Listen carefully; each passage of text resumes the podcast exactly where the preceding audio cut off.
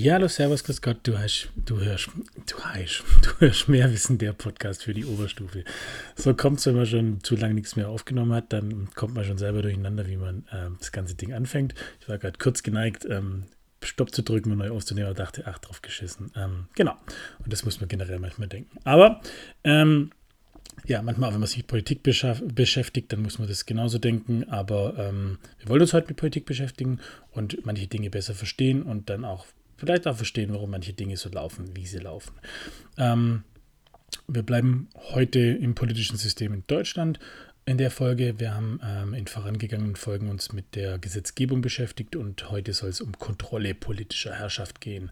In vorangegangenen Folgen, da habt ihr den ähm, Bundestag, Bundesrat, die Bundesregierung und den Bundespräsidenten ein bisschen besser kennengelernt. Ähm, die Bundesregierung stellt ja eigentlich die Exekutive dar, ähm, der Bundestag, die Legislative, der Bundesrat, auch die Legislative, der Bundespräsident, der kann eigentlich keiner Gewalt so richtig zugeordnet werden. Und als Judikative haben wir noch das Bundesverfassungsgericht. Genau. Jetzt die Frage, wer kontrolliert denn jetzt unsere Regierung? Wie sieht es konkret oder ja, wie sieht es grob aus? Wir wir wissen ja, wir müssen nicht alles wissen, sondern manchmal reicht es, grob Dinge zu wissen. Man muss einfach nur mehr wissen. Also, Generell eben, man unterscheidet zwischen diesen drei Gewalten, Legislative, Exekutive, Judikative.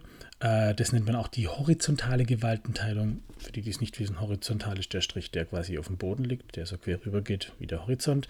Aber eben, was das Besondere ist in Deutschland, wir haben auch eine vertikale Gewaltenteilung, also das wäre dann ein Strich, der nach oben geht. Und da muss man eben unterscheiden, dass es die Legislative, Exekutive und Judikative eben auch auf unterschiedlichen Ebenen gibt. Und bei uns wäre das dann eben ganz oben der Bund also das steht dann für ganz Deutschland. Wir haben die einzelnen Länder, das steht für die Bundesländer und die Kommunen, also Gemeinde, Kreistage, Stadträte und so weiter und so fort. Und wenn man sich da die Legislative anschaut, ganz oben der Bundestag, der Bundesrat, dann äh, die Länderebene, die Parlamente der Länder und bei den Kommunen eben Kreistag, Gemeinderat, Stadtrat. Bei der Exekutive wäre ganz oben die Bundesregierung oder die Bundesverwaltung, bei den Ländern die Länderregierung, Länderverwaltung, bei den Kommunen die Länderräte, der Bürgermeister oder Oberbürgermeister. Bei der Judikative haben wir das auch eben, ganz oben Gerichte des Bundes oder das Bundesverfassungsgericht, wo wir noch ähm, nachher genauer oder in einer anderen Folge äh, genauer kennenlernen wollen. Je nachdem, wie lange die jetzt hier geht, das kann ich vorab immer schwer einschätzen ähm, plant und macht, aber es kommt dann nochmal doch anders, als man plant und macht. Das ist auch ganz gut so. Ähm, und bei den Ländern wären es Gerichte der Länder, also das Amtsgericht zum Beispiel, und bei den Kommunen Gerichte ähm, auch der Länder, die dann da irgendwo repräsentiert sind, genau. Generell unterscheidet man zwischen drei Arten bei der Gesetzgebung. Es gibt die ausschließende Gesetzgebung des Bundes, steht also denen zu, das sind generelle auswärtige Angelegenheiten, Verteidigung, da darf kein anderer mitreden. Dann gibt es konkurrierende Gesetzgebung, ähm, da haben Länder zum Beispiel das Gesetzgebungsrecht, wenn der Bund nicht aktiv wird, dann dürfen das die Länder machen, das die Bundesländer. Und der Bund übernimmt nur dann, wenn irgendwie, ähm, wenn es um gleichwertige Lebensverhältnisse für alle geht, wenn irgendwie für, für die Bürger gleichwertige Lebensverhältnisse geschaffen werden sollen, zum Beispiel beim Straßenverkehr. Und es gibt aber auch noch ausschließende Gesetzgebung der Länder, zum Beispiel generelles Kommunalwesen oder Schulwesen. Das ist Ländersache, da darf der Bund gar nicht äh, so viel vorschreiben. Wer fehlt da jetzt noch in diesem ganzen Kontrollsystem? Das ist ja unsere Uschi, also die Ursula von der Leyen, also die EU. Dazu aber später eben mehr oder auch in einer anderen Folge. Es bleibt spannend, äh, wie lange das jetzt äh, geht, diese Folge. Aber die EU müssen wir im Hinterkopf behalten. Äh, im Hinterkopf behalten, die hat auch eine wichtige Rolle, die spielt da genauso mit. Wer kontrolliert jetzt die Regierung eigentlich? Generell, wie gesagt, der Bundestag als Legislative, da sind ja alle Parteien vertreten, die sitzen da in Fraktionen zusammen ist eigentlich die Aufgabe, sich da gegenseitig zu kontrollieren. Man spricht da von einer Mehrheitsfraktion und einer Minderheitsfraktion. Was ist das? Ganz einfach zusammengefasst, die Mehrheitsfraktion ist einfach die Regierungskoalition. Das sind also die Fraktionen, die in der Regierung sind, die bilden die Mehrheit, deswegen logisch Mehrheitsfraktion. Aktuell wäre das eben bei der Ampel SPD, FDP und die Grüne. Und die Minderheitsfraktion oder Fraktion, das wäre quasi die Opposition, das wären dann aktuell Linke, CDU und die AfD. Beziehungsweise die Union, weil die CSU gehört ja mit dazu. Und die sind beide Teil des Bundestages und eigentlich sollen die die Regierung kontrollieren ist natürlich alles immer ein bisschen schwierig, weil natürlich die Mehrheitsfraktion stellt die, ist quasi die Regierung und ähm, ja, wie soll die Regierung sich selbst kontrollieren? Von der Grundidee her ist die Regierung unabhängig des Bundestages. Theoretisch können auch Minister nicht Teil des Bundestages sein. In der Realität sieht es zum Teil ein bisschen anders aus. Das heißt, die Regierung ist letztlich auch im Bundestag die Mehr, hat dort auch die Mehrheit und deswegen ist, fällt die Kontrolle sehr dürftig aus. Klar kann die Opposition immer wieder Dinge kritisieren, ansprechen, fragen, aber wenn es darum geht, bei der Abstimmung haben natürlich immer die Parteien, die in der Regierung sitzen, die Mehrheit.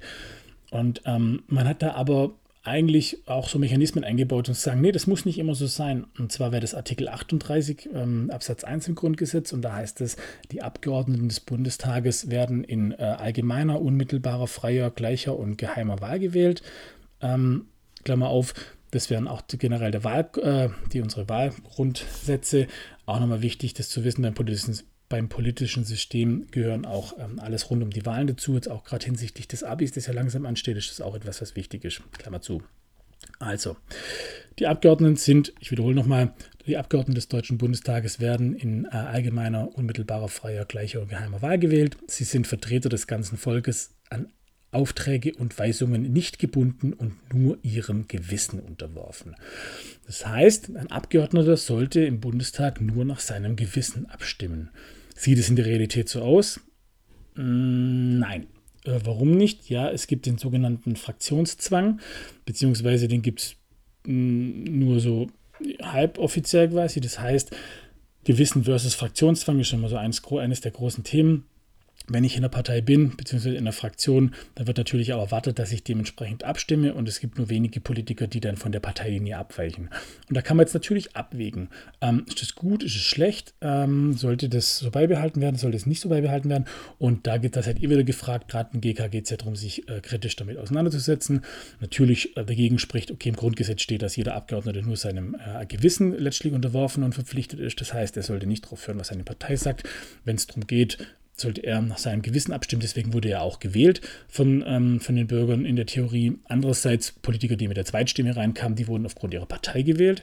Ähm, und dann ist natürlich auch die Frage, wenn jeder Abgeordnete immer das macht, was er will, dann weiß ich auch als Bürger äh, oder beziehungsweise als Regierung, dann kann ich gar nicht richtig planen, weil ich jedes Mal lange Debatten ähm, vorausgehe. Das heißt, es kostet auch viel Zeit. Die Regierung ist gar nicht effektiv. Ähm, und die Effizienz ist dadurch geschwächt. Man muss ja immer in Kriterien denken, in GK. Und ähm, dann die Frage, okay, will ich Effizienz? Andererseits geht es um die Frage der Legitimität. Und dann stehen die Bürger da dahinter, wenn die sagen, okay, ich habe die Partei gewählt oder ich habe eben den Abgeordneten gewählt. Das ist alles ähm, ja, sehr zwiespältig, das ist sehr umstritten. Ähm, da dürft ihr euch dann ganz selber positionieren. Findet ihr es gut, dass Politiker dann meistens in der Realität eher ähm, so abstimmen, wie es die Fraktion möchte? Oder würdet ihr sagen, nee, das ist wichtig, dass die eher nach ihrem Gewissen abstimmen äh, sollten? Das ist ein ganz, ganz großes Thema, das äh, ja, die Politiker seit eh und je beschäftigt. Und dann ist eben die Frage, okay, wenn die alle eh nach ihren Fraktionen abstimmen, dann gibt es auch nicht wirklich eine Kontrolle im Bundestag, weil dann hat natürlich die Regierung immer die Mehrheit und dann läuft es immer so, wie die Regierung möchte. Und manchmal sind die Regierungen sehr knapp. Ähm, und es gibt nochmal, also in manchen Bundesländern sogar Minderheit, äh, Minderheitenregierungen. Da wird es ganz spannend, weil wenn man da wirklich das ernst nimmt und sagt, jeder soll nach einem Gewissen abstimmen, dann ist theoretisch alles möglich. Aber natürlich auch nichts planbar. Und das sind genauso die Punkte, die da so ein bisschen aufeinandertreffen. Genau. Ich denke, tatsächlich reicht das jetzt schon für diese Folge. Ähm, deswegen lagere ich jetzt ähm, das Thema EU und äh, Bundesverfassungsgericht und Medien in eine andere Folge aus, weil denkt vielleicht nicht wegbashen, ihr müsst nicht alles wissen, ihr müsst nur mehr wissen und genau darum geht es ja in dem Podcast. Ihr sollt nicht alles wissen, ihr sollt nur mehr wissen, egal wie man es dreht, es bleibt Qualität.